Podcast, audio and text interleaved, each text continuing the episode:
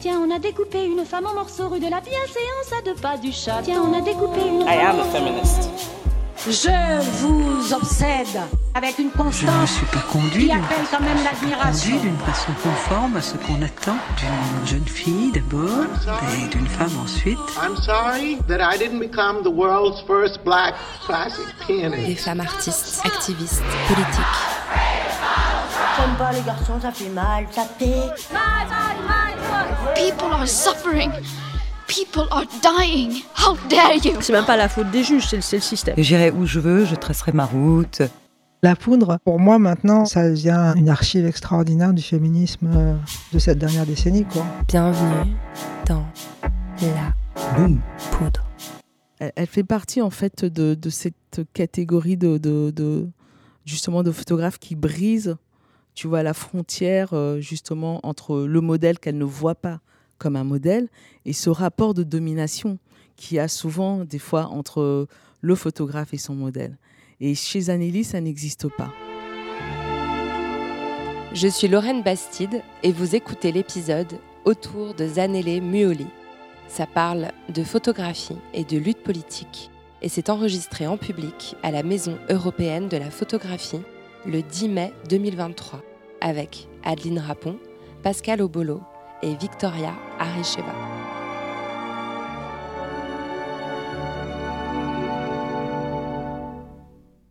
Bonjour tout le monde, merci d'être avec moi dans l'auditorium de la Maison européenne de la photographie, où nous venons d'avoir le privilège de visiter l'exposition de l'activiste visuelle sud-africaine Zanele Muoli, qui va servir de support à notre échange. Nous sommes en tout petit comité, une trentaine de convives seulement. Nous sommes émerveillés, un peu sonnés aussi. C'est une exposition qui remue esthétiquement, émotionnellement et politiquement. Et nous sommes en bonne compagnie puisque j'ai la chance d'avoir à mon micro ce soir trois femmes, trois expertes de photographie, de lutte politique, nourrissant un lien particulier avec Zanele Muoli. Euh, commençons donc par applaudir chaleureusement mes trois invités. Adeline Rapon, artiste et photographe.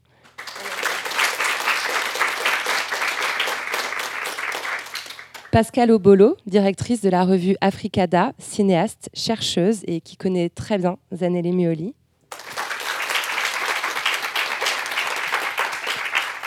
Et enfin, Victoria Arecheva, qui est co-commissaire de l'exposition aux côtés de Laurie Hurwitz. Merci beaucoup, Victoria, d'être avec nous.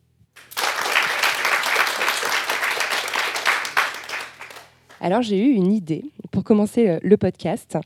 Euh, je voudrais qu'on parle de photos sans images. Je trouverais ça intéressant de faire cet exercice, euh, de proposer aux personnes qui vont écouter le podcast dans quelques jours d'essayer de voir une des photos de Zanele Muoli sans la voir. Donc, j'ai demandé à chacune d'entre vous de choisir une photo et d'essayer de me la décrire, de nous la décrire, euh, en moins d'une minute. Euh, Adeline, tu vas te lancer. On y va. Euh, ouais, alors moi, c'est vraiment dans la première salle et c'est sur tout, l'aspect très euh, intime. Et euh, j'avais d'abord accroché sur une photo que j'ai vue beaucoup, qui a été beaucoup partagée avec deux femmes en fait qui sont ensemble dans, dans un lit, dans un grand drap blanc. Et en fait, c'est vraiment mon regard a été vraiment dirigé vers la photo où il y a deux femmes qui se baignent et euh, qui se nettoient l'une l'autre. Donc c'est vraiment en diptyque. Et il y a un aspect en fait qui est vraiment renforcé sur la question de l'intimité parce que se laver, c'est quand même un moment qu'on fait en général seul. Et, euh, là, dans les tons qui sont aussi euh, très très chauds, où c'est très resserré, c'est en plan, c'est vraiment un, format carré, où on voit juste ces deux femmes-là penchées en avant et on voit juste la bassine en métal. Et, et je trouve qu'il y a vraiment là-dessus un symbole très euh, euh, ouais, très intime, très amoureux. Voilà. Merci Adeline. Euh, Victoria, quelle est la, la photo de cette exposition euh, que tu connais par cœur, j'imagine, que tu as eu envie de nous décrire? Euh, alors, c'est, je pense qu'une de mes euh, photographies préférées de, de Muoli, euh, qui fait partie de, l'exp- de, de la série Somnyama Ngonyama. Donc, c'est une série d'autoportraits. Euh, sur cette image, euh, en format portrait, on voit un Muoli sur un fond noir, avec une peau extrêmement foncée, qui se fond presque avec ce fond, coiffée d'une d'une espèce de coiffe mystérieuse argentée.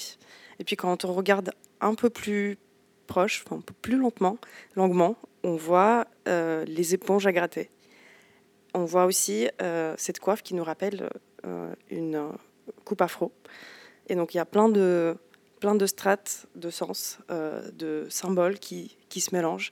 Et puis aussi, il y a un regard euh, perçant qui nous, euh, qui nous est adressé, mais directement, qui nous, qui nous interpelle. Voilà, c'est une image très simple, très sobre et très puissante. Merci Victoria. Pascal, quelle photo as-tu choisi En fait, moi, j'ai plutôt choisi la photo qui se trouve au premier étage, je crois, au deuxième étage, sur euh, une photo collective, euh, Brave and Beauty, euh, qui en plus une photo en couleur, où il y a en fait tous les, amis de Zanelli. je crois c'est sur la plage, une des plages à Durban. Et elle est tellement réaliste. Et puis et puis quelque part, il n'y a pas beaucoup de photos justement euh, dans l'exposition où on voit en fait euh, un groupe de personnes queer. Et quelque part, euh, c'est aussi une photo qui, qui, me fait penser en fait un peu le, côté très, très collectif, très famille. Et puis aussi la, la plage, c'est quand même aussi un espace qui était euh, qui était euh, pas du tout réservé pour les personnes queer euh, racisées. Et du coup, le fait de se réapproprier en fait cet espace et en plus d'une manière collective et avec toutes des couleurs très très vives et beaucoup de sourires, c'est une photo qui pour moi représente en fait aussi cette lutte de, de, de Zanelli de, de, vouloir à tout prix se réapproprier en fait euh, les espaces publics euh, pour les personnes euh, queer racisées. Bah, justement, je vais rester avec toi, euh, Pascal, parce que tu as employé cette question euh, de la représentation qui est complètement centrale. Euh, alors, je ne sais pas si, les auditoristes ont, forcément visualisé que toi, tu parles de la bande d'amis des années, mais toi, tu sais de, qui on parle. On parle voilà, de, personnes trans, de, drag queens noires qui sont là en, costume de scène sur une plage publique où on voit à l'arrière des personnes complètement voilà, le public lambda d'une plage qui les regarde parfois un peu de façon un peu étonnée. Et il y a dans ce geste-là une double volonté à la fois de transgresser euh, la présence euh, des personnes noires dans l'espace public dans un pays qui était sous ségrégation au moment de la naissance de l'artiste et aussi la communauté queer. C'est quelque chose qu'on retrouve dans la série Being que, que Adeline a choisi qui représente des femmes lesbiennes noires qui s'aiment dans leur intimité. En quoi cette question de la représentation toi qui travailles sur euh, euh, la façon dont l'art, notamment le cinéma, euh, peut apporter un, soutien important aux luttes antiracistes, notamment, en quoi la représentation compte, comme on l'entend souvent, representation matters? Pourquoi ça matter tant? La question de la, la représentation, pas uniquement dans les espaces publics. Moi, j'ai beaucoup travaillé en fait sur la question de la représentation des personnes racisées dans les musées. La manière en fait dont euh, euh, ces corps-là étaient montrés et euh, quel type de récit en fait accompagnait ces corps-là et beaucoup en fait de, la manière dont ces corps-là étaient représentés était très problématique.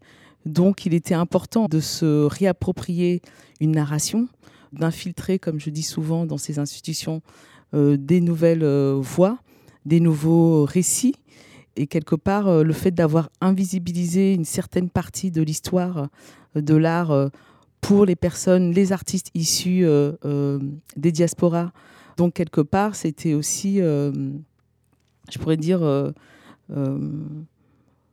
politique. Et je pense que le médium photo est un médium tellement fort pour ces questions de représentation, parce que qui se trouve derrière l'appareil pour photographier qui et pour raconter quoi et dire quel message, c'est quelque chose aussi, euh, c'est pour ça aussi que Zanelli aussi, euh, quelque part, euh, a utilisé ce médium pour justement déjà défendre sa communauté, mais aussi être maître de son histoire et être aussi quelque part partager les fragments de récits émanant en fait des, des personnes de, de, sa communauté. Donc cette question de, de de, la représentation, mais pas juste euh, représenter des corps racisés comme si c'était, euh, je pourrais dire, dans un zoo humain, parce que je, reprends cette expression parce qu'à l'époque, euh, dans les musées, les corps racisés, c'est comme ça qu'ils étaient montrés, quelque part, comme des corps objets. Et, et, là, que le travail que fait Zanelli, justement, il y a beaucoup de fierté dans les, les corps qu'elle représente, on a envie de s'identifier à ces corps-là. On est, euh, il y a une beauté, il y a une, euh, euh, ouais, beaucoup de fierté, et puis aussi de la prestance. Et il y, a des corps politiques parce que quand même, ce sont des corps qui ont été brutalisés en Afrique du Sud, pas que, dans beaucoup de pays. Et le fait de, de, de, redonner en fait de la force. Et, euh, et moi, j'appelle ça des corps politiques. Et euh, pour moi, euh, c'est très, très important. Cette notion de fierté, c'est vrai que c'est vraiment le premier mot qui vient à l'esprit quand on voit aussi la, la, série sur, sur les reines de beauté, voilà, qui sont, qui sont des drag queens qu'elle a photographiées, mais elle a aussi fait cette série où elle se met elle-même euh, dans le rôle d'une reine de beauté. Euh, et je trouvais ça aussi très intéressant ce que ça a raconté sur euh, justement cet emplacement du photographe par rapport, par rapport au modèle. comment, comment tu l'interprètes, toi, ce geste, Pascal, de pouvoir dire comme dans les autoportraits d'ailleurs, je, je, suis, je suis elle et eux. L'autoportrait n'est pas venu tout de suite euh, chez Zanelli quand même. C'est-à-dire qu'elle a quand même au départ, parce que c'est quand même une artiste euh, très très généreuse, et c'est une artiste qui fait d'abord passer avant tout sa communauté. Elle travaille pour sa communauté. Elle travaille pour faire évoluer les droits de sa communauté. Et donc, quelque part, euh, elle a longtemps beaucoup photographié, documenté, archivé les récits les personnes de sa communauté, mais vraiment aussi bien dans la joie, dans, les, dans, les, dans la violence, euh, la série Faces to Faces sur les viols correctifs, etc. etc. C'est-à-dire que vraiment, euh, tous les sujets, elle a vraiment questionné tous les sujets. Et quelque part, il a, je pense qu'il y a une, une nécessité de sa part aussi de s'inclure dans cette histoire et trouver cette forme euh, et même le type d'autoportrait qu'elle fait, je trouve qu'il y a, pourtant il y a vraiment euh, beaucoup d'artistes euh, qui utilisent l'autoportrait, mais la manière dont en fait Zanelli utilise l'autoportrait pour se raconter, mais en même temps quand on regarde ces autoportraits-là, on est face, comme disait Victoria, on est vraiment, le regard nous interpelle. C'est-à-dire tout passe par le, regard, par les yeux, et on a vraiment envie aussi, euh, justement, de se dire, euh, elle c'est moi, moi c'est elle, de s'identifier au travers euh, son, son, son portrait. Il y, a, aussi cette notion euh, d'invisibilité. Euh, euh, je sais que tu as réalisé il y a quelques années un, court métrage qui s'appelle La femme invisible, dans lequel tu parlais du fait que, bah, en tant que femme noire, tu n'existais pas quand tu regardais la télévision, le cinéma, ce qui était produit. non seulement à l'écran, tu, n'avais que très peu de, représentations qui pouvaient te ressembler. Et puis quand tu regardais le monde du cinéma en général, c'est la disparition absolue et des femmes et des femmes noires.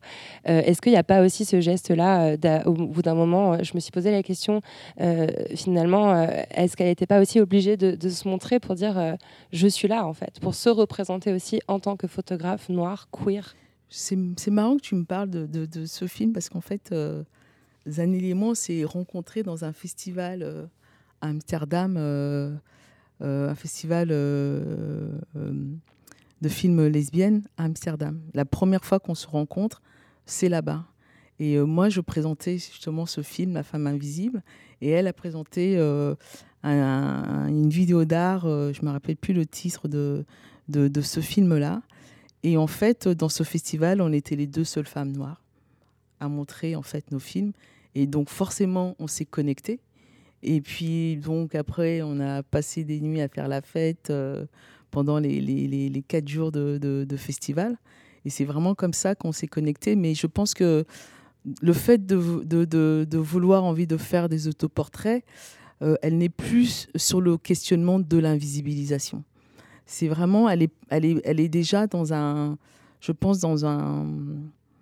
Euh, elle est passée en fait dans une autre étape où la problématique politique ne se, ne se trouve plus dans le fait d'être à tout prix visible euh, dans les espaces institutionnels, dans les espaces physiques, parce que là où vraiment le travail de Zanelli explose, c'est quand elle fait la, la, série Faces to Faces. Tu vois, cette série euh, de portraits noir et blanc euh, où, elle, euh, où raconte, ça raconte vraiment les violences en fait de sa communauté, etc. Et ce travail-là marque les esprits aussi bien du monde professionnel de la photographie. C'est là où elle commence aussi à avoir des prix partout, à exposer avec ce travail-là vraiment qu'on on commence vraiment à reconnaître euh, son talent, malgré qu'elle l'avait déjà au, début. Mais euh, euh, quelque part, c'est vraiment cette série-là. Et elle explose avec, avec un, travail qui est aussi difficile, avec un récit qui est dur aussi. Et c'est en ça, je trouve vraiment très, très fort, parce qu'elle arrive à porter des thèmes qui sont pas évidents, qui sont vraiment très, très durs, à, à, questionner la manière dont elle, les, dont elle se réapproprie dans son travail artistique fait que ça nous touche tous, même si on n'est pas euh, forcément concerné, eh ben, sa cause devient notre cause. Et on devient, en fait, on, est, vraiment touché, et du coup, on a envie de, soutenir sa cause. Et, euh, et, du coup, ça, quelque part, euh, en tout cas, moi, à mes yeux, euh, malgré cette euh, souffrance, il y a une, beauté euh, dans, ces personnes qu'elle qu'elle et qu'elle dénonce les, les, violences qui sont faites au travers ces corps-là et qu'elle rend universelle. Tu parles de cette série Faces and Phases, euh, donc qui est une série de portraits qu'elle a commencé en 2006. Je crois ça aussi qui est intéressant euh, euh, chez Anneli Muoli, c'est que à chaque fois qu'une série est commencée, elle la continue sur plusieurs années sans, sans qu'elle se clôture. et cette, donc cette série Faces and Phases, l'objectif c'est de prendre des portraits euh, de personnes de la communauté LGBT. Je regarde Victoria pour m'assurer que je dise pas trop de bêtises. J'ai visité l'exposition avec elle la semaine dernière. J'ai eu ce privilège de l'avoir juste pour moi. Euh, et donc, euh, et dans, dans l'accrochage de la MEP qui reprend hein, celui qui avait été fait à, la Tate, qui est là où l'exposition a été montrée en premier à Londres, il y a des espaces blancs, c'est-à-dire des espaces où on a l'impression qu'un tableau, enfin qu'une photo a été décrochée pour symboliser évidemment la continuité. Il y a d'autres membres qui vont venir s'ajouter à cette série, mais aussi le fait que depuis 2006, euh, des personnes ont été assassinées par euh, haine raciste euh, ou, ou, homophobe, ou alors pour d'autres raisons. Et on revient à cette notion d'archive. En fait, elle constitue un, travail d'archivage qui est un travail très très politique. Et je voudrais me tourner vers toi, Adeline, parce que ça ça résonne avec le projet dont, dont tu m'as parlé. En fait, c'est aussi pour ça que j'ai eu envie de te faire venir ce soir. Euh, en train de, préparer un travail photographique à la Martinique. Enfin, tu, tu l'as réalisé. Là, tu es en train de, de, mettre les, dernières touches à une exposition, il me semble, euh, avec le, rond-point, qui vise à justement créer des portraits, des archiver la communauté LGBT euh, en Martinique. Oui, exactement. En fait, c'est euh, c'est tout un projet qui, à la base, est, est un peu poétique et c'est une façon un peu détournée de justement de faire des portraits de personnes euh, LGBT euh, plus de Martinique. Et, euh, et cet archivage-là, au fur et à mesure que j'ai effectué, donc pendant ma résidence, c'était pendant tout le mois de février et début mars, au fur et à mesure, je me suis rendu compte que c'était la première fois que ça se réalisait. Euh, en tout cas sur cette ampleur-là. Et, euh, en fait, avec aussi cette, euh, ben, exposition-là, que ce soit l'exposition tout court, mais exposition, enfin diffusion en tout cas. Et, c'est vrai que là, justement, en visitant l'exposition, je me suis rendu compte qu'il y avait quand même pas mal de points communs. Donc, même au niveau de, la, violence qu'il peut y avoir envers beaucoup les, les, hommes gays, les femmes lesbiennes, les personnes trans en Martinique, c'est son des violences qui sont énormes. c'est une, une, situation qui en fait est quand même assez grave au niveau de, de l'homophobie, transphobie et, et, en fait ben il y a beaucoup de, de, travaux de Zanelli qui où je me suis dit on peut se retrouver avec la même chose en fait là-bas. Et du coup, effectivement, bah, tout le travail que j'ai voulu effectuer, au départ, je partais, je partais quand même d'un point de vue très parisien, très... Euh, euh, bon, bah, ça va être rigolo, ça va être sympa, etc. Puis au fur et à mesure, je me suis rendu compte que pas du tout. Et surtout, euh, au point, en rencontrant notamment des personnes de, de l'association Cap Caraïbes, qui est la seule association qui s'occupe des personnes LGBT, donc en Martinique, c'est par là que aussi j'ai pu avoir à la fois bah, des réalités de récit euh, en dehors de, euh, ben, de, de places peut-être un peu privilégiées, entre grosses guillemets. Euh, mais surtout, ce que j'ai pu voir et ce qui s'est créé au fur et à mesure aussi de cette résidence artistique-là, c'est qu'il y a toute une communauté qui s'est aussi composée au fur et à mesure, sans, vraiment que je le, veuille ou quoi, mais où la question d'être pris en photo, euh, bah, c'était d'un seul coup être vu euh, et aussi être écouté. Et euh, c'est quelque chose qui ne se fait pas vraiment en fait dans, dans, certains milieux. Et, et du coup enfin ça c'est aussi ça c'est que ben archiver il y a la question d'archiver il y a la question de montrer mais en fait il y a surtout la question de ben pour il faut en fait être écouté aussi de l'autre côté euh, parce que c'est pas forcément enfin mon travail là que, que, j'ai effectué c'est pas forcément à destination du spectateur plutôt que de la communauté même euh, de Martinique en fait.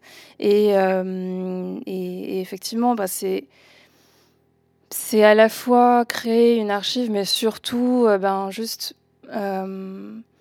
donner de la place à des récits et, euh, et où moi j'ai essayé de m'effacer le plus possible aussi, notamment dans cette exposition. C'est intéressant parce que euh, euh Zanelli Muoli euh, accompagne les photos aussi de, récits, de textes écrits, de, de bandes son. Il y, a, cette volonté aussi dans son travail, de, évidemment, on les voit, euh, ils sont belles et beaux, euh, dignes, fiers, etc. Mais c'est aussi important d'entendre leur récit, de savoir leur vie, leur enfance, etc. Euh, c'est quelque chose que tu vas un peu, enfin, tu vas faire une démarche un peu similaire sur les, les, récits que tu as pu recueillir auprès de tes, tes modèles? Alors, oui. Euh, oui, mais de façon détournée. Euh, j'ai pas eu envie de faire vraiment quelque chose de très documentaire. C'est-à-dire que j'ai pas dit bon alors c'est quoi euh, ta situation, euh, c'est quoi ta vie, machin, décris-moi quels sont tes malheurs, machin. C'est pas ça. Ce que j'ai voulu vraiment, c'est déjà créer un récit imaginaire, imaginer un futur, un, futur sans communication. Et du coup, de comment est-ce qu'on inventerait des, récits, et qu'est-ce qu'on raconterait aussi en fait, qu'est-ce qu'on communiquerait? Et, euh, et donc, euh, pourquoi est-ce que j'ai demandé ça aussi à la communauté queer? C'est parce que euh, c'est une habitude, quand on est queer, on a des façons de communiquer qui sont en autres, en prenant d'autres chemins pour ben, essayer à la fois de survivre, à la fois aussi de se faire comprendre de façon un peu voilà, sous-entendue. et du coup, en fait, toutes les réponses que j'ai pu avoir, toutes celles que j'ai recueillies, sont extrêmement différentes les unes des autres, mais à chaque fois dans une poésie qui est folle et qui raconte vraiment en mais pareil, en, fait, en sous-texte, bah, comment cette personne se sent et comment cette personne se vit euh, en tant que euh, personne LGBT euh, en Martinique. Et, c'est vrai que ça crée une vraie grosse diversité de, de, récits, mais au final, c'est vrai que plus ou moins, tout le monde raconte plus ou moins la même chose quand même. Il y a une vraie, une vraie communauté. Quoi. Ouais. Après, cet enjeu de l'archivage aussi, euh, il existe euh, à Paris. Euh, je sais qu'il y, a il y a des luttes pour les archives LGBT qui n'ont toujours pas d'ailleurs obtenu vraiment de lieux spécifiques pour garder toutes les traces des luttes politiques, queer, etc. je pense que tout ce travail qui est fait individuellement par les artistes en fait, mériterait aussi d'avoir un cadre institutionnel qui permette de s'assurer de leur, de leur conservation. Quoi. Tu, vas, tu, tu vas travailler, toi, euh, avec la Martinique, avec la communauté, euh, euh, à, faire en sorte que ces photos puissent je sais pas, être vues, être conservées, avoir un, pouvoir être vues dans 20, 30 ans par les futures générations ben Moi, j'adorerais. déjà, cette exposition, elle va être. déjà, elle est financée par un centre commercial. Déjà, il faut quand même le noter. Et c'est. sachant que, quand même, voilà, vendre des choses en Martinique, c'est une société très conservatrice. Donc, se dire, bah, je vais tabler là-dessus, je vais mettre de l'argent dans une exposition qui parle de personnes LGBT, c'est quand même assez fou. Donc ça, je tiens à le noter. Et en plus de ça, le centre commercial, c'est un endroit de passage. Et pour moi, ça, c'est le plus important. En fait, en soi, moi, j'ai pas beaucoup... je m'en fiche un petit peu en fait d'être dans des institutions. C'est pas c'est pas mon intérêt euh, dans, dans, le travail que je fais. Et c'est aussi pour ça que j'aime Instagram d'une certaine façon, c'est que tout le monde peut tomber dessus et ça peut être partagé. Et, euh, et pour moi c'est ça. C'est euh, l'art. Ça ne devrait pas être dans des espaces clos. Ça devrait pas être dans des espaces qui sont où tout le monde est d'accord, où tout le monde voilà tout le monde va forcément, euh, voilà, enfin, bon, c'est réservé à une certaine partie de la, population. Et du coup, euh, non, mon, idée, c'est quand même que, ben, si c'est un travail militant, il faut qu'il soit vu, il faut qu'il faut qu'il soit diffusé. Donc euh, cette exposition-là va avoir lieu donc fin juin, du 20 juin au 4 juillet. Euh, en Martinique, donc au rond-point, et j'aimerais beaucoup la faire venir euh, à Paris et puis la faire tourner en fait. Euh, et, un autre truc aussi dont je me suis rendu compte, c'est que ben, ce sont des récits ou en tout cas quelque chose, enfin une question en tout cas que je peux poser très facilement à des personnes de la communauté LGBT, mais en fait en sortant aussi de Martinique, en allant en Guadeloupe où la situation est un peu plus grave. Euh, et ensuite de bouger dans d'autres endroits aussi. Euh, bon, après, c'est, c'est, je ne suis pas certaine d'être forcément la meilleure personne pour le faire, mais en tout cas. Euh, la phrase de meuf. non, mais non, mais après, c'est vrai qu'en tout cas, sur, sur ce travail-là, et je tiens à, à, spécifier aussi, je travaille avec Julie Rio, qui est là, qui a travaillé sur la partie vidéo. Euh, mais en tout cas, oui, l'idée c'est de la faire tourner au maximum. C'est euh, ben si euh, s'il y a moyen d'en faire des bouquins, on en fait des bouquins. S'il y a moyen de voilà, de, en tout cas, c'est dire ben voilà, il y a des personnes LGBT, elles existent, elles sont en Martinique, elles sont partout. il y en a partout, on est partout, on a existé depuis tout le temps et, et on est là et on n'est pas prêt de partir. Quoi. Ouais. Pas nous effacer. Je crois qu'on peut applaudir. Merci beaucoup, Adeline. Alors on l'a compris euh, avec euh, le début de cette conversation, euh, évidemment il est question de violence, même si la plupart des photos représentent des corps qui sont en majesté, en beauté, en fierté.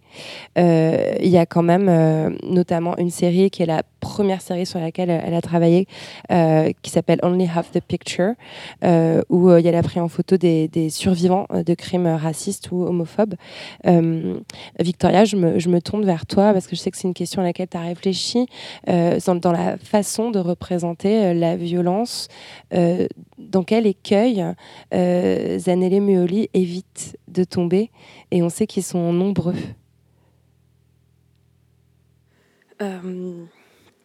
Il y a déjà une question, je pense que de, visibilité, Pascal en a parlé. Donc, qu'est-ce qu'on montre, qu'est-ce qu'on montre pas, et comment on montre? Donc, si on parle de la violence, euh, c'est une grande question éthique. Est-ce qu'on montre les personnes en souffrance? Est-ce qu'on les montre pas? Euh, Il y a une tradition de photojournalisme hein, de montrer cette violence pour la confronter, euh, pour, se confronter le public aux images qu'il n'a pas forcément envie ou habitude de voir. il y a une autre idée de, aussi, est-ce qu'on, enfin, une question, est-ce qu'on, est-ce qu'on a le droit de montrer une personne qui souffre? Et, euh, quelle est notre responsabilité en tant que photographe auprès de cette personne? Et donc Mioli choisit plutôt, euh, va plutôt vers ce deuxième chemin en, préservant les personnes euh, qui ont survécu des crimes de haine, qui ont eu des traumas graves. Et cette, cette, série, c'est vrai qu'elle montre pas de visage, donc il n'y a que des corps. Et cette violence, on la lit dans les titres, dans les cartels. Euh, si on, on, l'a euh, elle est un peu en sous-texte en fait. On a une image par exemple avec une cicatrice, euh, juste une image de cuisse de femme avec une cicatrice et on devine cette violence. C'est aussi, enfin, on voit beaucoup de corps en fait. On voit des corps entremêlés. c'est aussi pour parler de ce qui vient après de cette violence et comment on la, comment on va au-delà, comment on survit. Euh, c'est à travers euh, le lien avec un autre, avec le collectif, avec une personne, enfin un, amoureux, euh, qu'on dépasse ces traumas. Et je pense que Meuli, tout son travail, il essaie d'éviter cette violence frontale alors que son, même l'origine de, ce travail très militant avec l'image, c'est la violence qui, à, la fois physique, qui est présente dans la, société en, Afrique du Sud, mais aussi symbolique, c'est-à-dire l'absence de visibilité.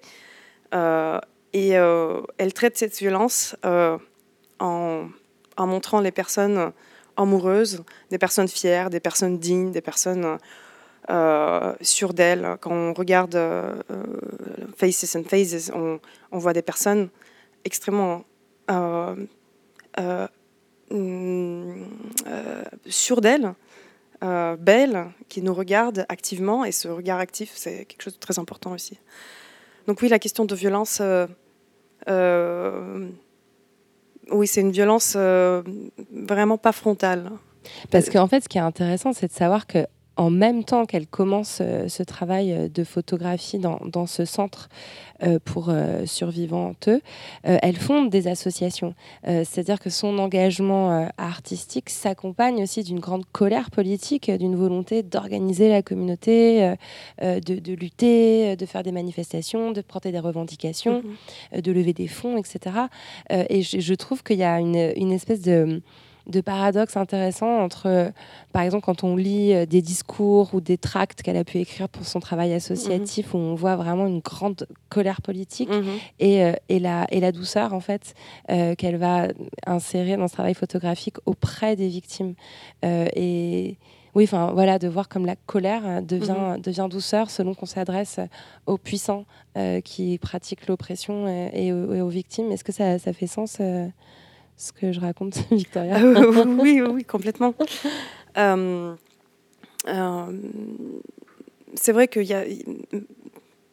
le, ce, travail, il est imprégné de, du contexte, contexte violent, on, on, on, le voit bien, mais il y a aussi euh, euh, le fait euh, qu'on montre cette, cette, cette, communauté souvent à travers le prisme de, de, cette, de, cette violence, de victimisation, euh, notamment dans les médias.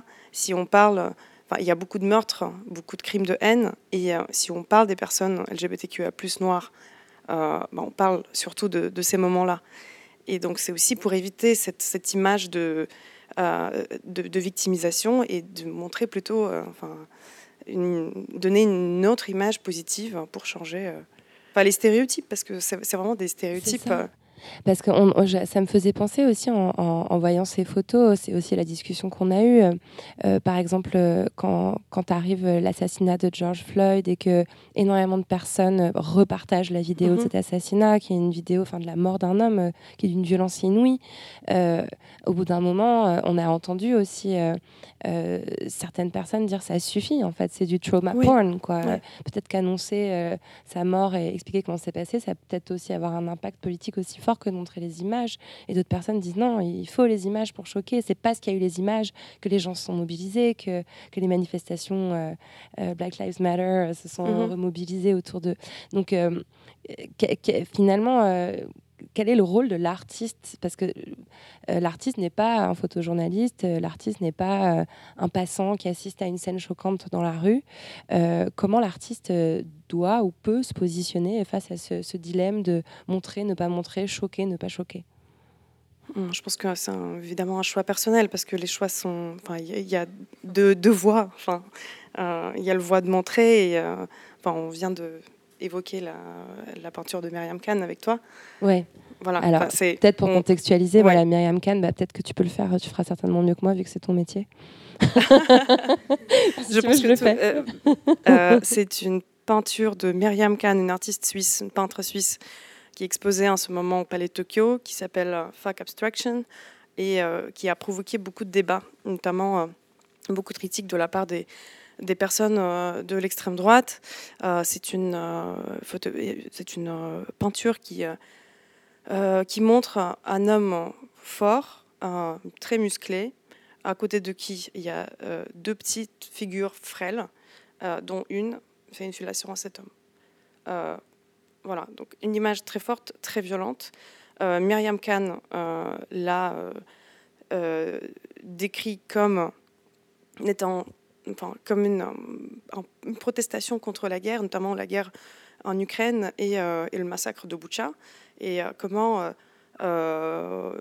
cette peinture parle du fait que souvent le sexe est utilisé dans les conflits de guerre et comment on utilise ça pour opprimer les plus faibles.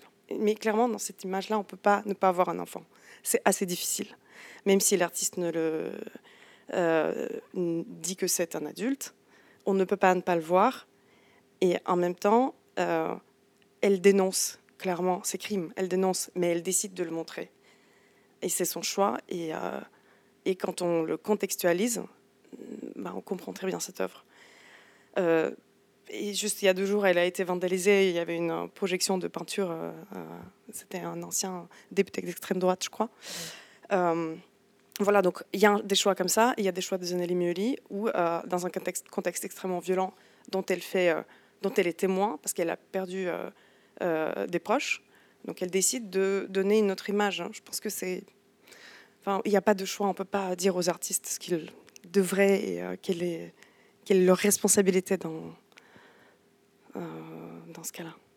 Et puis je pense aussi qu'il y a la, Pascal. Il y a la question de la, notion du temps. Euh, c'est-à-dire que dans le sens où euh, l'artiste en fait a une, autre temporalité pour en fait explorer aussi, tu vois, ces, thématiques.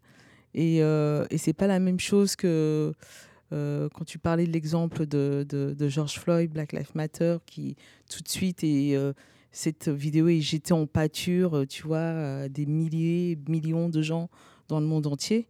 Et souvent, on a, souvent eu l'habitude, de toute façon, de, jeter euh, les corps noirs en pâture comme ça. Moi, je vois, par exemple, quand la manière dont on traite, par exemple, on traitait les guerres en Afrique, on, bah, les, photographes européens euh, qui allaient en Afrique, on montrait les, cadavres, euh, mais vraiment euh, comme ça, alors que la manière dont ils traitent en Europe les guerres, on ne montre pas en fait des, personnes mortes, on ne montre pas, tu vois, des corps des enfants.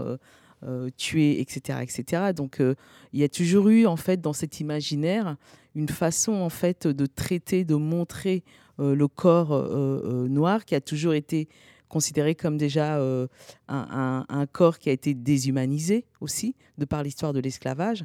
Et donc, quelque part, euh, ce corps-là, c'est un corps-objet. Et, euh, et, je, par rapport au travail de, Zanelli, par rapport à ça, c'est quelqu'un qui prend plutôt soin des corps.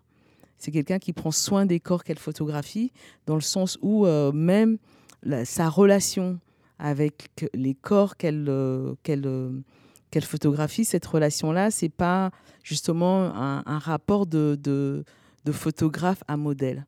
C'est un rapport en fait qu'elle a en disant voilà, on va construire ensemble une œuvre. Donc c'est plus une relation euh, euh, qu'elle a euh, de plutôt de, co-construction et de participants.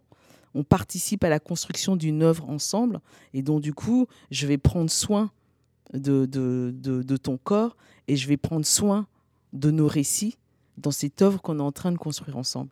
C'est pas la même façon de, je pense, de, de, travailler et de, et de penser en fait euh, euh, la manière de d'archiver euh, en fait son histoire. C'est, enfin, je voulais justement qu'on parle de, de, ça avec toi. Ce que je trouve extraordinaire, c'est que dans cette fameuse série Faces and Faces, en fait, chacune des personnes quand on regarde la photo, généralement les fonds sont assez neutres.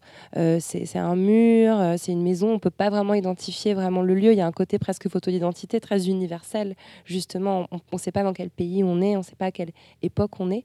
Euh, donc le décor a peu d'importance finalement dans la démarche artistique de la photo. Et pourtant, pour chaque personne photographiée, Yel se rend au lieu de résidence de la personne. Euh, il y a un déplacement en fait du photographe vers, euh, vers le modèle. Euh, et ça, je trouvais que ça aussi c'était une autre façon de briser la verticalité où finalement on a tendance à imaginer le grand artiste dans son studio qui voit défiler les modèles qui auront la chance d'être photographiés par cet artiste. et là, la démarche est complètement inversée. Yel va vers eux, quoi Est-ce que, ça, rejoint un petit peu ce que tu disais à l'instant sur, ce soin accordé euh, au corps qu'elle photographie? Bah, je, pense que elle, fait partie en fait de, cette catégorie de, justement de photographes qui brisent tu vois la frontière euh, justement entre le modèle qu'elle ne voit pas comme un modèle et ce rapport de domination qui a souvent des fois entre le photographe et son modèle. Et chez Anneli, ça n'existe pas. Il y a cette frontière-là que longtemps, elle a, euh, elle n'a jamais euh, utilisé, euh, même photographié ou même avoir eu un rapport, une relation de domination dans son, travail artistique. Et elle est dans une lutte. Elle est dans une lutte avec un objectif bien précis de, vraiment de non seulement de, documenter, d'archiver l'histoire de sa communauté, mais aussi de, de, soigner, de préserver, de prendre soin de cette communauté. Et, euh, donc forcément, elle, euh, ce rapport-là de justement de domination, euh, en aucun cas, ça n'existe chez elle. Donc quelque part, le fait qu'elle fasse cette démarche d'aller vers Yel, tu vois, pour elle, c'est quelque chose de naturel, c'est une nécessité. Je voulais euh, revenir vers toi, Aline, sur, euh, sur cet art du portrait que tu pratiques beaucoup. Tu fais beaucoup de, portraits euh, d'artistes, de musiciens, d'auteuristes. Est-ce que tu as, y a quelque chose qui t'a touché quand tu as vu ces, portraits, quelque chose qui t'a fait penser à ta propre pratique ou qui t'a inspiré? Oui, voilà, tout ce que Pascal dit, c'est un peu ce que j'essaye d'appliquer dans, dans, mon travail. C'est-à-dire que euh, pour moi, c'est très important d'interroger mon propre regard quand je vais photographier quelqu'un. Euh, je je veux absolument pas trahir en fait le regard de cette personne qu'elle a surtout vis-à-vis d'elle-même. Euh, j'ai envie d'avoir enfin de, traduire en fait qui est cette personne-là, euh, à la fois aussi quand je la vois forcément parce que mon regard est forcément très subjectif, mais euh, mais derrière il y a aussi toute cette conscience euh, qui est euh, imprégné, enfin que, que je, dont je suis imprégnée notamment de par bah, les, études d'histoire de l'art, qui imposent aussi un regard, qui impose euh, un regard qui est très masculin, très blanc également. Donc c'est déconstruire tout ça et, euh, du coup ben, de, me dire ok ben qui suis-je moi pour photographier cette personne-là et quel rapport je peux avoir aussi avec cette personne-là? Donc c'est vrai que pour moi, j'ai plein de, petites choses que, j'instaure. Donc, euh, quand je photographie quelqu'un, souvent, je vais poser la question et dire, bon, bah, qu'est-ce que tu veux raconter? Euh, Qui es-tu là en ce moment? Qu'est-ce que tu veux? Euh, et euh, donc ensuite faire des photos, de faire valider aussi. Donc pour moi c'est très important. Chaque personne que je photographie, je lui laisse quasiment tout le temps, parce que bon, après il y a des contraintes de temps, mais, euh, euh, quasiment tout le temps mon appareil photo dans les mains et euh, je leur dis ben, tu mets une étoile ou là tu veux absolument cette photo, t'en mets cinq. Et donc ça je le fais quasiment systématiquement parce que je sais que là je vais avoir au moins une validation et que je vais pas me retrouver après avec la personne qui va me dire ben j'aime pas du tout parce que je me reconnais pas et qui pour moi est quelque chose que qui, est peut-être euh, le plus compliqué à entendre en tant que, photographe.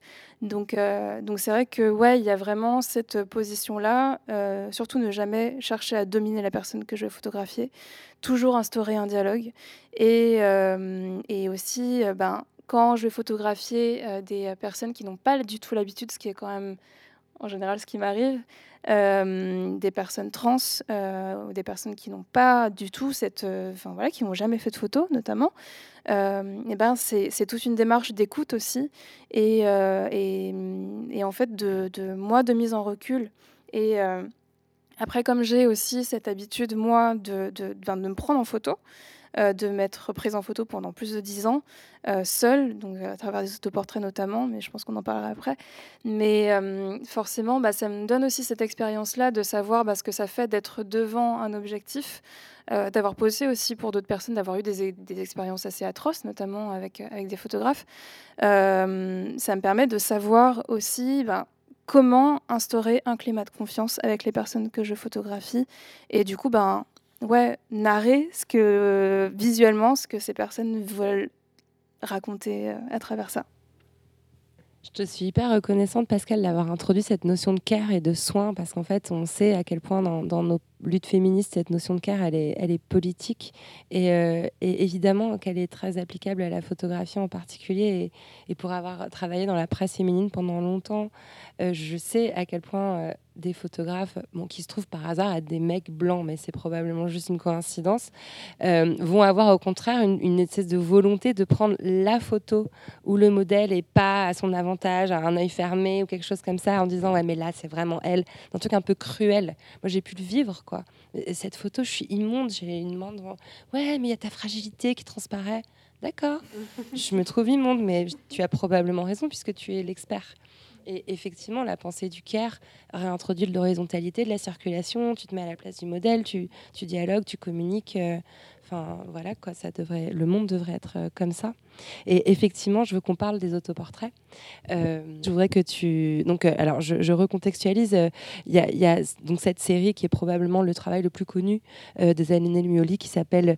Je me suis, j'ai prendre mon élan avant de, avant de dire le nom de la série. Oui, Somnyaman Gonyama. Merci Victoria. Et ça m'a fait penser quand même, euh, Adeline, à cette série euh, dont je vais te laisser euh, parler, euh, que tu as, que as lancée en 2020 pendant le confinement et qui était aussi une série d'autoportraits qui questionnait les représentations coloniales. Peux-tu nous en parler? Donc c'est pendant dans le contexte du premier confinement justement de 2020 en chômage partiel et euh, dans un appartement immense. Donc, euh, j'avais pas grand chose à faire à part ben, chercher à m'occuper. Et euh, comme je déteste m'emmerder, bon, bah voilà, j'ai fait des photos. Du coup, ça a été tout un travail où où j'ai voulu euh, jouer à un jeu de miroir. Donc ça, c'était très à la mode pendant 2020. On prenait des tableaux et puis on les, on les refaisait. Donc, euh, je sais pas, enfin, exemple, je sais pas, la, Joconde avec du papier, avec du papier toilette, quoi. Et, euh, s'ennuyait pendant le confinement. Oui, on se faisait vraiment... Ouais, c'était terrible quand même. On, en revient, mais c'est difficile. Hein. Et, et, en fait, c'est tout un travail que j'ai effectué en me disant, bon, bah, j'ai envie de faire un peu ce jeu de miroir qui est quand même plutôt intéressant. Euh, mais en même temps, je crois qu'il y a un truc euh, qui se fait pas beaucoup, euh, et ça m'intéresse pas de refaire la Joconde, c'est de reproduire des images coloniales, en fait de cartes postales de l'époque coloniale, des Antilles, donc Martinique, Guadeloupe en grande majorité, un petit peu de Guyane et un peu d'Haïti. et donc de reprendre ces images-là et de reproduire les, poses, d'essayer de, reproduire aussi les vêtements avec les trois pauvres fringues que j'avais pris parce que j'avais compris qu'on était enfermés pendant que 15 jours. Et, et du coup, euh, ça a effectivement été ben, une sorte de rituel qui s'est instauré. Donc quasiment tous les jours, euh, je faisais mes recherches le matin. Je me disais, bon, bah, quelle, image j'ai envie de prendre?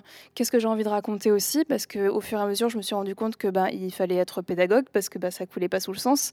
Et, euh, en fait, ça a été un boulot où bah, à la fois, moi, j'ai raconté bah, mon confinement, mais j'ai aussi raconté un enfermement d'images euh, euh, de, toutes ces femmes en fait, qui étaient prises en photo pour des cartes postales et pour des cartes postales qui sont envoyées donc, euh, pour promouvoir au final les, les, Antilles. Et pour promouvoir les Antilles, on utilise le corps féminin, on utilise le corps noir féminin surtout. et, du coup, c'était toute une interrogation sur ben, les conditions de vie des femmes à l'époque, euh, aujourd'hui, euh, de quoi est-ce qu'on hérite, qu'est-ce que le doudouisme notamment, parce que c'est vraiment surtout sur ça euh, que, la série s'est articulée.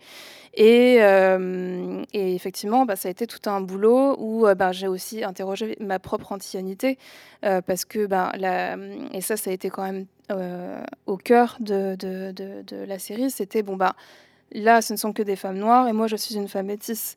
Donc, euh, contrairement à elle, déjà, non seulement j'ai cette, euh, cette place dans la société qui est quand même ben, largement au-dessus, je suis beaucoup plus acceptée, parce qu'en plus, je suis très claire de peau. Euh, là, je suis bronzée, ça se voit pas. Mais, mais du coup, c'est... c'est il y, a ça, et puis il y a aussi le fait que ben, moi je vis à Paris, j'ai une vie qui, est, qui est citadine, qui n'est pas du tout voilà, forcée. Euh, je suis maîtresse surtout de mon image parce que c'est moi qui choisis de poser comme ça, c'est moi qui choisis de me prendre en photo. J'ai le déclencheur dans la main et on le voit tout le temps sur les images. Donc, euh, donc voilà, c'est vraiment en fait jouer sur ce parallèle-là, jouer sur l'héritage, euh, jouer sur, enfin pas jouer, mais en tout cas parler de, de, de, la condition des femmes aux, Antilles. c'est aussi bon, il n'y a pas eu que cette partie-là parce que c'est une grosse partie, mais après je suis aussi parti sur une idée de, de fémage, donc de fémage à des musiciennes, à des artistes, à des femmes en fait qui ben, sont sorties de ce manque de contrôle de, leur image justement, et qui sont fait un nom justement, donc qu'on connaît encore aujourd'hui, certaines qui sont encore vivantes. Euh, et, donc voilà, c'était tout un, tout un projet euh, d'énormément d'images. Il y en a, je ne sais plus combien il y en a. Mais euh, donc ce projet-là, je l'ai exposé donc, en Martinique une première fois. C'était super intéressant parce que bah, ça a créé tout un, tas de, tout un tas de conversations, notamment parce que bah, voilà, bah, qui es-tu pour faire ces photos? Et qui est question qui est revenue très souvent. Euh, question à laquelle j'ai dû répondre quand même pas mal de fois, en disant bah, alors du coup, c'est vrai qu'il manque des textes, mais euh, voilà, c'est ça, ça, ça. Bah, c'est aussi euh, ce qui arrive quand on rencontre du succès. Euh, parce que cette, cette, série, elle est quand même très marquante. Elle a, elle a fait beaucoup parler. Enfin, moi, je, je pense que j'ai entendu parler de toi et j'ai commencé à te suivre et à te kiffer. Elle est trop bien cette meuf. Euh, avec cette série que je, que je trouvais euh, effectivement hyper forte. Quoi. Donc, c'est sûr quand on fait un truc pour une audience de, de 1000 personnes, ça va. Puis d'un seul coup, quand ça met à circuler, qu'il y a des articles et qu'il y a plus de gens qui demandent des explications, tu dois réfléchir à ta, ta démarche, quoi, qui était peut-être plus spontanée au départ. Oui, mais après, vraiment, enfin, j'ai quand même eu euh, en, quasi-exclusivité que des retours positifs, donc euh, de, de, de, tous les côtés d'ailleurs. Euh, là, la seule chose, là, la, enfin, ce à quoi je suis confrontée là en ce moment, par contre, par rapport à cette, à cette, cette série photo, c'est que j'aimerais en faire un livre. Euh, un livre qui euh, conserve justement bah, tous les textes qui seront augmentés, euh, avec des, intervenantes notamment. Et je n'arrive pas à trouver d'édition parce qu'on me dit qu'il eh ben, n'y a pas suffisamment d'arguments pour que ça se vende. C'est trop niche. C'est trop niche de parler des Antilles. Mm. Voilà. tu vas trouver Ouais, à un moment donné, quand j'aurai un peu plus d'énergie, là, je. Mm. Euh, en tout cas, il y a quelque chose aussi, euh, bah, pareil, c'est grâce à ton travail, à tes photos. Par exemple, le doudouisme, je connaissais pas et je savais pas que, par exemple, euh, c'est vrai qu'on est habitué en fait à voir, mais ne serait-ce que sur les paquets de sucre, des photos d'une femme noire qui a l'épaule dénudée, qui a le sein à moitié sur sorti, le sur le rhum, voilà, qui est évidemment une représentation complètement coloniale et blanche qui vient exotiser en fait les corps des femmes des femmes des Antilles. Euh, et dans cette série euh, d'autoportraits, euh, il y a cette même démarche. Et, là où je trouve que Zanelli vraiment, elle, elle est venue me cueillir, elle est venue cueillir mon propre regard colonial. C'est-à-dire qu'en voyant ces photos dans le métro ou voilà, j'étais convaincue qu'elle avait sur la tête des coiffes euh, traditionnelles, euh, qu'elle portait des bijoux euh, zoulous ou, des bijoux ethniques dans, mon esprit voilà d'européenne blanche. Et en fait, non, ce sont des éponges à gratter, c'est une serpillière qui s'enroule autour de la tête, c'est des pinces à linge. Et il y a une, une, véritable ironie, une interpellation aussi hyper forte du regard blanc qui se posera sur ces photos. Euh, est-ce que c'est une démarche, euh, euh, Pascal, qui t'est familière Est-ce que dans ce regard très pénétrant qu'elle envoie à travers ces photos, il y a cette interpellation du regard blanc dont elle sait déjà qui va être forcément un peu colonial? Bah, bah, ça c'est ça c'est sûr parce que c'est Zanelli c'est quand même une personne qui arrive en fait à détourner, à déjouer les préjugés. Et elle va là où on l'attend jamais aussi. Et, euh, c'est ça qui, euh, qui est hyper intéressant dans le sens où, euh, malgré les différents récits qu'elle porte en elle, qu'elle défend, il n'y a jamais de victimisation, il n'y a jamais d'exotisation des corps. Y a, elle évite tous les clichés euh, auxquels on pourrait euh, tomber facilement euh, en termes de, même de, marché de l'art de la photographie, où il y a quand même en ce moment il y a une certaine tendance à, à, pousser des jeunes photographes racisés à montrer des corps d'une manière très très commerciale. En fait, tous, tous ces, en fait, toutes ces problématiques-là, en fait, elle, arrive en fait à, les, déjouer parce que c'est une femme aussi qui est très pertinente, euh, très cultivée, qui connaît bien son histoire. Ça, c'est super important. C'est-à-dire de bien connaître d'où l'on vient et, euh, et, à partir d'où l'on parle aussi. ce n'est pas pareil, c'est-à-dire que quand on parle, on est en Afrique du Sud, ayant vécu certaine, à partir d'une certaine époque, etc., etc., le fait de maîtriser son histoire permet, en tout cas, à l'artiste d'éviter en fait tous ces pièges-là, de ne pas tomber justement euh, dans les pièges euh, euh, du marché de l'art, de ne pas tomber dans, dans, les pièges de, de ce que l'institution attend des artistes photographes racisés, parce qu'il y a aussi ça, aussi en disant voilà, et eh ben, en ce moment, la mode, c'est ceci, c'est cela. Donc tout le monde fait exactement la même chose pour pouvoir justement être exposé ou pouvoir euh, faire des livres. Et elle, en fait, elle, euh, est, euh, elle est maître de son corps, elle est maître de son récit, elle est maître de son destin. Victoria, je, me, je, me, demande quel type d'interaction, quel type de moment peut, on peut vivre quand on, quand on est commissaire, co-commissaire d'une exposition d'une artiste noire, sud-africaine, queer, à Paris, dans un musée. Euh, le musée étant une institution, on le sait, euh, éminemment euh, coloniale, raciste.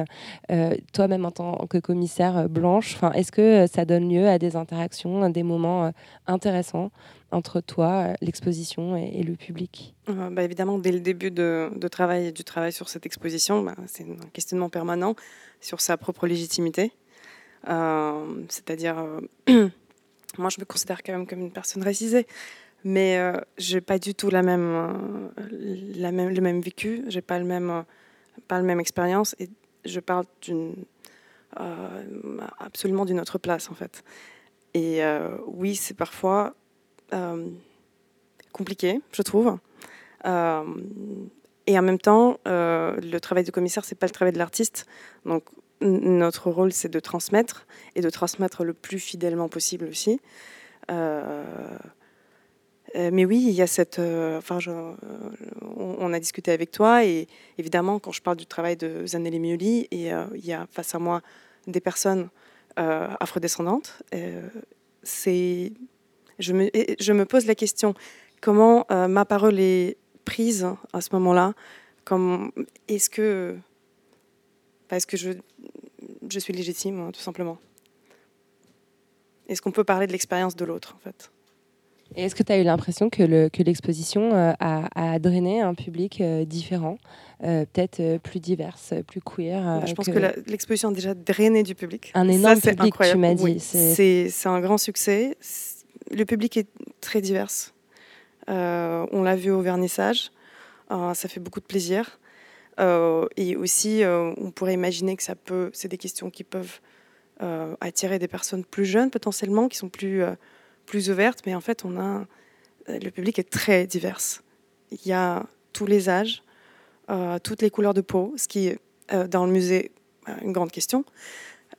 et avec cette exposition, on a, oui, on voit l'élargissement du public clairement. Je voulais vous poser à, vous trois une dernière question tour de table et qui est un peu, enfin, c'est vraiment le genre de question, j'aimerais pas qu'on me la pose parce qu'on ne sait pas, mais Quelle belle introduction. Euh, non, mais c'est vrai que je trouve ça quand même extraordinaire euh, quand on sait euh, déjà le peu de place qu'il y a pour les femmes dans l'art aujourd'hui. dans les musées, enfin, je crois que les chiffres des femmes exposées dans les musées, ça représente à peine 8 à 10% des, des, artistes exposés. de savoir qu'une femme noire queer a réussi à se faire une telle place euh, dans l'art contemporain au point d'avoir une rétrospective complète sur son œuvre euh, exposée ici à la MEP, mais avant ça euh, à la Tate à Londres, à quoi est due cette extraordinaire reconnaissance à laquelle elle accède de son vivant? C'est ça aussi la grande particularité, parce que souvent les artistes femmes deviennent immenses après leur mort ou à 95 ans. Qu'est-ce que... Ah, j'adore.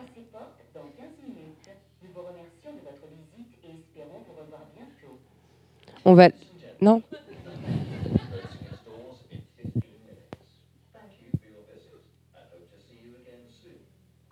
On laisse dans le podcast, c'est tellement cool. Donc dernière petite question, euh, quel est euh, le petit plus ou euh, l'incroyable destin? Enfin, qu'est-ce qui explique, selon vous, ce succès de Zanelli Mioli Peut-être je reste avec toi, Victoria, et on donnera la parole ensuite. je pense que c'est un travail d'une grande intégrité. d'une part de, l'engagement politique total, et puis par sa méthode de travail qui est très particulière et dont, on, a, parlé. Bah, c'est formellement un travail extrêmement, efficace. Je pense que pour une artiste militante, c'est un, des meilleurs compléments. Euh, c'est un travail qui va droit au but. Euh, ces portraits, ils sont extrêmement puissants. Euh, on voit, enfin, je vois les retours des gens de l'exposition. Il n'y a personne qui, qui, ne reste pas ému. C'est un travail de portrait extrêmement fort, de portrait et de un travail politique qu'il y a derrière. Un immense talent, quoi. Ah, voilà, on peut pour résumer. Pascal? Euh, Peut-être pour rebondir euh, euh, sur ce que Victoria disait, et aussi par rapport à ta question d'avant, justement, je pense que si on, justement, on faisait beaucoup plus confiance aux artistes racisés dans les institutions muséales, et eh ben en fait, déjà, on verrait aussi un public plus diversifié. Parce que souvent, euh, nous a longtemps euh, répondu en fait qu'il n'y avait pas un public pour, euh, pour ces artistes-là et pour le type de travail qu'ils faisaient. Donc c'est pour ça qu'ils n'étaient pas exposés dans, dans, ces musées. Je parle pour la France parce que c'est vraiment un cas bien spécial en France en ce qui concerne sa relation avec les artistes racisés. Et du coup, euh, la, bah, l'exposition de, de, Zanelli démontre justement euh, que effectivement, euh, en faisant confiance justement à, une artiste, à une très grande artiste talentueuse, militante en plus, parce que quelque part aussi, le militantisme fait peur aux institutions. Quand une artiste est en plus militante, euh, et que quelque part, euh, elle défend ce travail-là, elle le défend doublement. C'est beaucoup plus dur pour elle, en fait, d'arriver au succès. C'est beaucoup plus dur pour elle de rentrer dans le marché de l'art. Et en fait, euh, Zanelli cumule, en fait, tout ça. C'est-à-dire que femme noire, lesbienne, militante, habitant en Afrique du Sud, dans un pays où est né l'apartheid, eh ben, quelque part, pour arriver à ce succès-là, il faut vraiment être hyper talentueuse. Et en plus, c'est une nana qui bosse, mais H24. H24, euh, tu lui envoies des, euh, des, SMS à je sais pas quelle heure. Des fois, je me demande si elle dort, euh, etc. Elle répond tout le temps. Elle est hyper réactive. Elle est en plus hyper ouverte, hyper généreuse. C'est-à-dire qu'elle prend le temps d'expliquer son travail.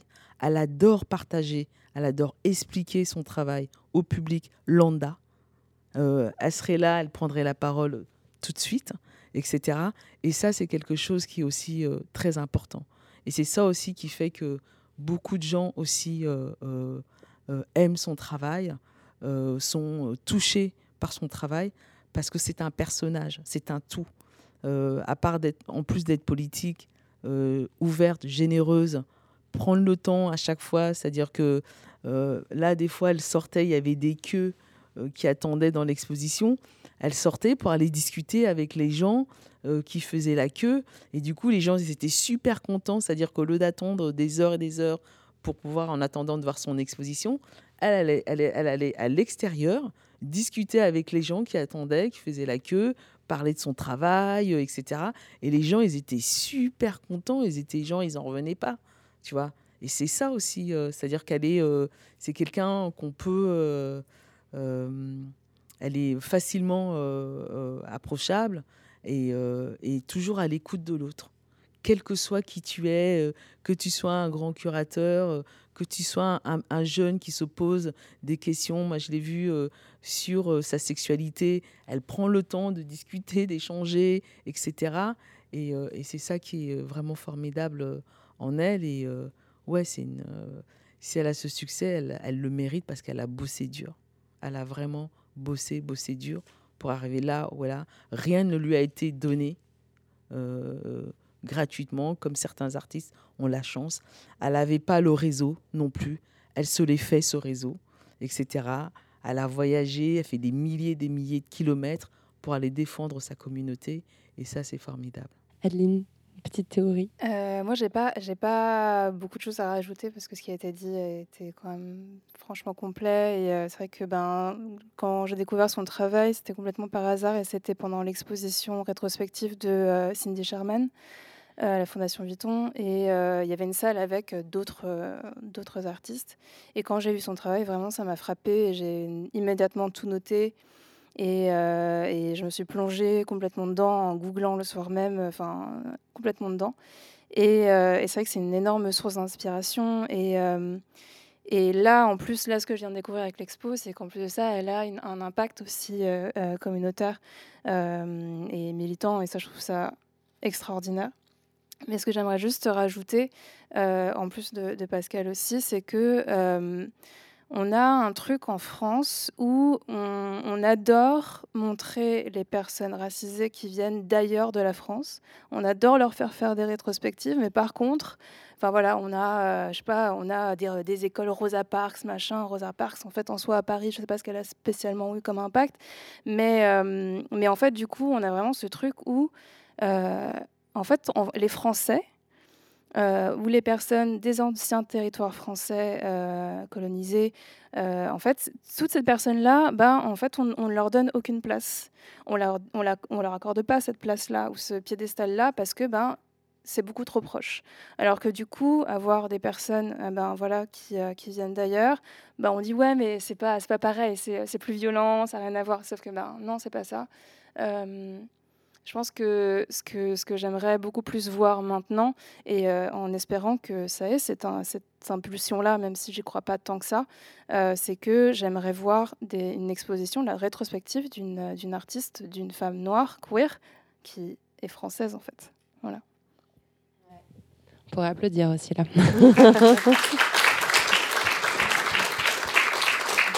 Hmm.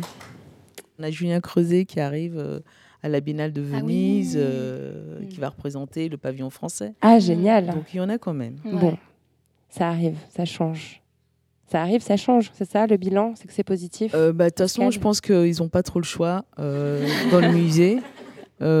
parce qu'en fait, ils sont, comme ils sont téléguidés par le marché de l'art, et que le marché de l'art, en fait, est actuellement aussi sur ces artistes-là, que les collectionneurs achètent. Et du coup, quelque part, euh, il y a un engouement aussi euh, pour ces artistes. Donc euh, les musées, ils sont obligés de suivre, hein. qu'ils le veuillent ou non, ils n'ont pas le choix. Très bien. Je ne pense pas que c'est une volonté, une envie en fait des conservateurs, des musées de se dire bah tiens, je vais faire une rétrospective sur tel artiste racisé, etc., etc. Parce que aussi, il faut voir l'histoire de l'art qui est enseignée dans les écoles d'art. Euh, quand on sort, par exemple, les conservateurs, beaucoup de conservateurs qui travaillent dans les musées français sortent de l'école du Louvre. Par exemple, on, enseigne l'histoire de l'art africain classique, on n'enseigne pas l'histoire de l'art contemporain africain, mais en fait, tu vas avoir euh, certains euh, ou certaines de ces conservateurs ou conservatrices qui vont travailler dans les musées. Donc, si on t'a jamais déjà préparé, mis en contact mmh. avec une certaine histoire, avec des artistes émanant de ces territoires, comment d'un seul coup comme ça tu vas te dire euh, tiens j'ai envie d'exposer euh, ces artistes là c'est aussi ça passe par l'éducation aussi. Moi je pense que c'est quelque chose de très important. Moi je l'ai vu on vient de sortir un numéro sur les discriminations en école d'art en France. Donc avec ta euh, revue Africada. avec la revue Africada bah, c'est compliqué pour les étudiants racisés en école d'art pour pouvoir en fait parler expérimenter euh, leur pratique artistique, emmener des nouveaux récits, etc., etc. Ils se trouvent confrontés euh, face à des profs qui n'ont pas les outils pour pouvoir les accompagner, les soutenir dans leur recherche, etc., etc. Et moi, je pense qu'aussi, pour qu'il y ait une vraie euh, transformation au sein des musées, pour moi, ça passe par l'éducation. Donc, c'est-à-dire que ça passe par les écoles où on doit en fait former les gens qui vont travailler dans ces musées, dans le sens où comment repenser une histoire de l'art plus inclusive qui inclut en fait des artistes euh, de la diaspora. Voilà. Merci Pascal, c'était très bien de conclure là-dessus. Il nous reste exactement 5 minutes, ça va, pour vous poser la question rituelle de la poudre. Je vous la poser à chacune. Adeline, ça évoque quoi pour toi, la poudre? Euh, là, tout de suite, euh, c'est vraiment une explosion. C'est ce qui reste d'une explosion. Donc, c'est tout ce qu'on respire qui nous fait tousser, qui ne s'échappe pas, qui s'échappe au fur et à mesure. Euh, je, je, vous laisse avec ça parce que je ne sais pas du tout ce que, comment l'interpréter. Victoria, ça t'inspire quoi, la poudre? Moi, j'ai pensé exactement à la même chose, à l'explosion, mais enfin au féminin. Merci, Victoria. Et toi, Pascal? Ça me fait plutôt penser euh, à une forme de rituel. Voilà. J'adore, magnifique. Merci infiniment. Merci à toutes les trois. Merci à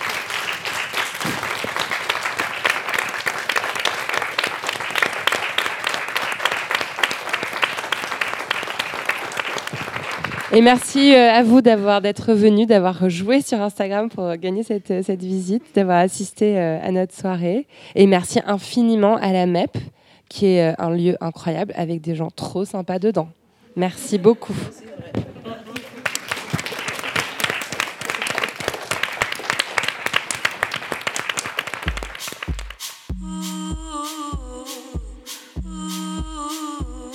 Merci à Adeline Rapon Pascal Obolo et Victoria Arecheva d'être venus faire parler la poudre avec moi. Et merci à la Maison européenne de la photographie de nous avoir permis d'organiser cet échange.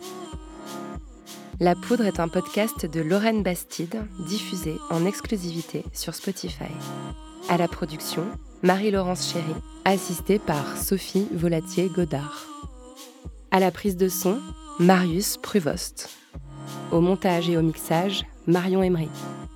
Le générique est une réalisation de Lorraine Bastide et Marion Emery sur une idée originale de Aurore Meyer-Mailleux et un tapis musical signé Bonnie Banane. Vous pouvez retrouver la poudre sur les réseaux sociaux et nous y faire tous vos retours. Les livres associés à chaque épisode sont rassemblés sous le hashtag La Poudre. Merci pour votre écoute, prenez soin de vous et surtout, surtout, continuez de faire parler la poudre.